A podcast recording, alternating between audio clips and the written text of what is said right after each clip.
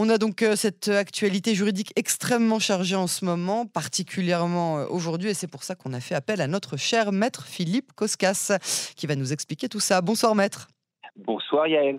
Merci d'avoir accepté d'être l'invité de Cannes en français. Vous êtes avocat au barreau israélien, peut-être plus pour euh, très longtemps d'ailleurs. Est-ce que vous pouvez tout d'abord nous parler euh, de ce projet de loi euh, qui vise à démanteler l'institution du barreau? Je précise pour nos auditeurs qu'il s'agit là d'un projet qui a été adopté aujourd'hui en commission de législation des ministres et qui va donc être présenté en lecture préliminaire à la Knesset incessamment sous peu. Oui, eh ben on doit dire, je suis assez, comme on dit, sans mots.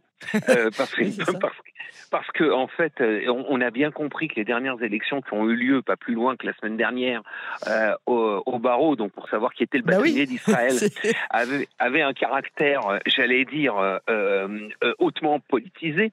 Disons qu'elles étaient hautement politisées. Voilà, c'est le moins qu'on puisse dire, puisqu'apparemment, il y avait un candidat qui avait été poussé, j'allais dire, par la, la, coalition gouvernementale, qui était Efinavé, et le, deuxième candidat, celui qui a été élu, Amit Bahar, était en fait, j'allais dire, poussé euh, euh, par les opposants.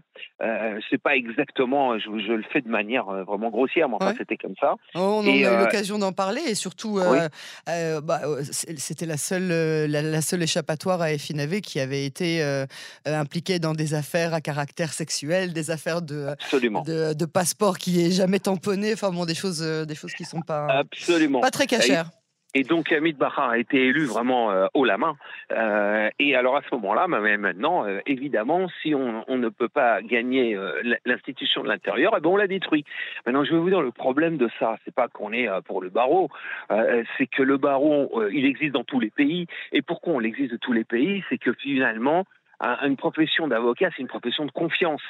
Or, si on donne, et, et donc il y a toujours recours c'est-à-dire que si un avocat, et ça peut arriver, je ne vais pas vous surprendre, ne remplit pas son travail, ne fait pas ça de manière loyale, euh, on peut toujours, chaque personne peut euh, euh, en référer au bâtonnier. Et il y a un conseil disciplinaire. Or, le projet de loi qui est en train d'être profilé, c'est devenu de politiser le barreau complètement, c'est-à-dire que ce soit le ministre de la Justice qui est un ministre politique, euh, qui va nommer le responsable du barreau, va organiser les examens, c'est-à-dire c'est devenu, on sera devenu, euh, j'allais dire, un ordre gouvernemental et non pas un ordre indépendant tel qu'est la nature d'un avocat, parce que l'avocat par essence est indépendant, c'est la, la, la, quoi, ça fait partie des réformes. Ça fait partie des réformes que le gouvernement veut faire passer dans le cadre de la réforme judiciaire. Je demande ça, je, je me demande du coup maintenant si ça existe en Hongrie et en Pologne ce genre de choses que le barreau ah, soit complètement politisé. J'ai pas, j'ai pas. Oh, je pense que oui, je pense que oui. C'est-à-dire que je pense que de toute façon, hein, ça c'est vrai que c'est pas un critère de démocratie. Bah un, bureau, un barreau politisé, fait pas partie des critères de la plus grande démocratie. Je pense que les barreaux qui sont à la botte d'eux, bah évidemment, euh, c'est un, un verrou en plus parce qu'une démocratie, vous savez, c'est un, un, c'est un puzzle. Euh, donc en fait, c'est un, un verrou en plus qu'on donne. Plus on donne de pouvoir et on enlève les contre-pouvoirs, alors évidemment, plus euh, plus la démocratie est mise en danger. Ça a des chances de passer cette histoire, à votre avis? Je sais pas, je sais pas. Vous savez, à l'heure actuelle, Parce que je me demande si dans la coalition, il va quand même y avoir quelques euh, quelques personnes. Je sais pas. Il y a pas, il y a quand même pas mal de, de, de, gens qui sont euh, qui viennent du milieu juridique, qui sont des ah. avocats de, de, qui ont étudié le droit. enfin, ça, ça, devrait quelque part les les secouer, non? Oui, mais euh, je crois qu'il faut, il faut aussi penser la politique, c'est pas forcément de ce qu'on pense, mais c'est avant tout qu'est-ce que le parti pense. mais euh, quand on est avocat, on a des convictions quand même, non? Je sais pas. Oui, oui, mais enfin, on voit souvent des gens qui avaient, qui sont rentrés en politique avec beaucoup de convictions, et puis finalement, lorsqu'ils veulent être, j'allais dire, euh, se, se, séparer du, du, du, parti, alors à ce moment-là, sont mis à l'écart. Donc c'est très compliqué la politique. Hein. Maintenant, il faut voir que dans ce qu'on appelle les réformes, avec un grand R, on, on parle de 181 propositions de loi qui sont liées directement ou indirectement à la réforme du droit.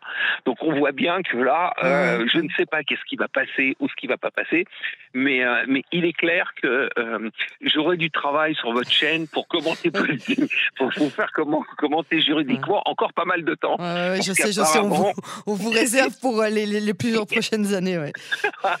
Donc voilà, il y aura, il y aura encore, on parle d'énormément de réformes qui parlent dans tous les sens Alors on ne sait pas vraiment qu'est-ce qui va sortir, hein, quels vont être les numéros gagnants, euh, mais euh, je dis ça évidemment un peu avec cynisme, mais enfin disons que je ne sais pas. En tout cas, moi, il y a, d'autres projets là qui sont plus, euh, j'allais dire, à l'heure du jour. Hein. Là, on, on, parle cette semaine de ce qu'on appelait le, le, le, fait de ôter à la haute cour de justice le critère de raisonnabilité dans, dans l'intervention. Donc ça, c'est plus à l'ordre du jour, parce que là, c'est le barreau, c'est c'est encore en, c'est même pas passé en première lecture, donc en fait, on ne sait pas ce que va devenir ce projet. Quoi. Je ne sais pas si Alors justement, justement ça, ça, va concerner pas mal de gens au sein même du gouvernement, hein, cette clause de raisonnabilité.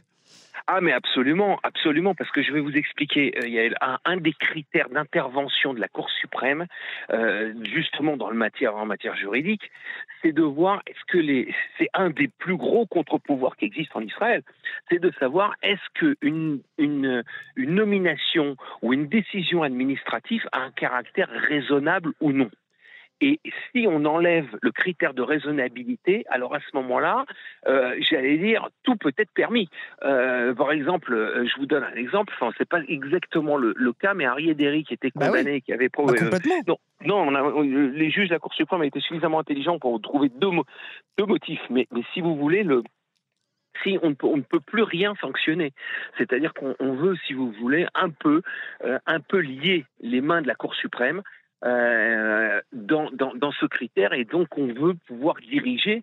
Hein, c'est pour ça que les gens qui s'opposent à, à, cette réforme sont extrêmement bousculés par cette proposition qui risque de, de, passer, cette proposition de loi qui risque de se passer cette semaine, hein, c'est pas euh, théorique, euh, disant que mais voilà, euh, le pouvoir va le pouvoir en place, hein, peu importe d'ailleurs si c'est de droite ou de gauche, euh, va risque d'avoir un pouvoir un peu plus absolu encore on reste toujours dans, le, dans la même optique de, de euh, cette, cette, espèce de, de dégringolade de, de, la démocratie.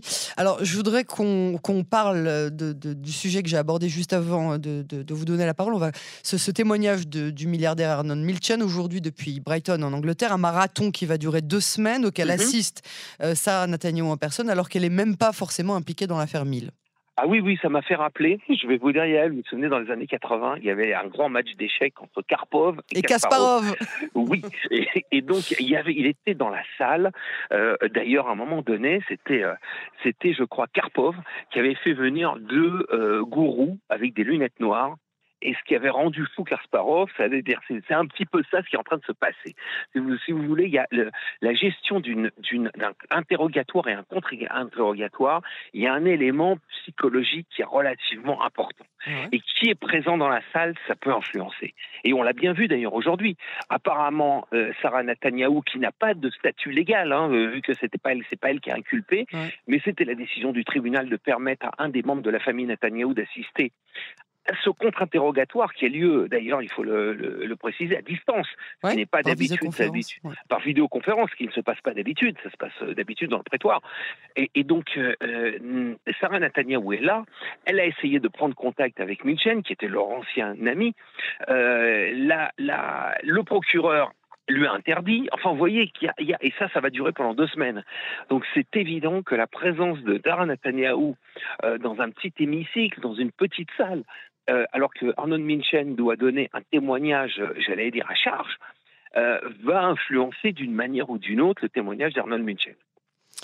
Alors, puisqu'on y est, euh, on y reste, il y a des nouveautés aussi qui sont tombées depuis jeudi hein, en plein pendant notre émission dans le cas du dossier 4000, celui de Bezek Walla. Les juges ont demandé à ce que le procès soit public et par ailleurs, jeudi, ils annonçaient qu'il serait très difficile d'apporter une preuve formelle de corruption dans cette affaire. Il y, est toujours, en tout cas, euh, euh, euh, question d'abus de confiance ou pas. Mais c'est quoi la signification de tout ça? Vers quoi ça évolue l'affaire il, y a une il y a une signification, mais pas absolue. C'est-à-dire que vous savez, on est au Moyen-Orient. Moi, je sais que ça nous arrive, hein, les avocats, ça nous arrive quotidiennement devant les cours, que les juges eh ben, essayent de donner leur opinion. Ils donnent leur opinion avant le procès, pendant le procès, des fois même avant après le procès avant de donner leur jugement. Mais souvent, et ça arrive, hein, que les, les, opinions, des fois, sont les mêmes que le jugement, mais des fois, les opinions ne sont pas les mêmes que le jugement. Parce que, si vous voulez, lorsqu'on on écoute une audience, c'est pas la même chose que d'étudier un dossier, d'écrire un jugement. C'est pas du tout la même démarche. apparemment, de toute, mais je ne veux pas invalider ce qui a été dit. Apparemment, les trois juges, comme qui sont des, juges de district, des juges sérieux, euh, ont eu l'impression que la charge de, la preuve sur, la, sur le sujet de la corruption dans le procès 4000 n'a pas été relevée par l'accusation. C'est leur impression. Et ça, là-dessus, je vais vous dire, si j'étais à la place du procureur, eh ben, je rentrerai un petit peu en panique. Ça ne veut pas dire que le dossier est perdu de leur part. Ça ne veut pas dire que Benjamin Netanyahu ne sera pas inculpé pour corruption. Mais ça veut dire qu'ils ont quand même du travail à faire. Euh, c'est pas fini. Donc, euh, euh, et puis surtout, je crois que l'intérêt des juges sur ce sujet, c'est d'essayer de, d'essayer de les pousser en conciliation pénale euh, pour essayer de, d'arriver à une sorte d'arrangement, j'allais dire, euh, sur, avec Benjamin Netanyahu devant un autre juge qui sera un conciliateur. Maître Philippe Koskas, merci beaucoup euh, pour cet éclairage. Hein. Comme vous l'avez senti, moi aussi, j'ai le sentiment qu'on va se retrouver très bientôt sur les ondes de canon français. Je vous remercie, Yael. Bonne soirée. À vous aussi, merci. Au revoir.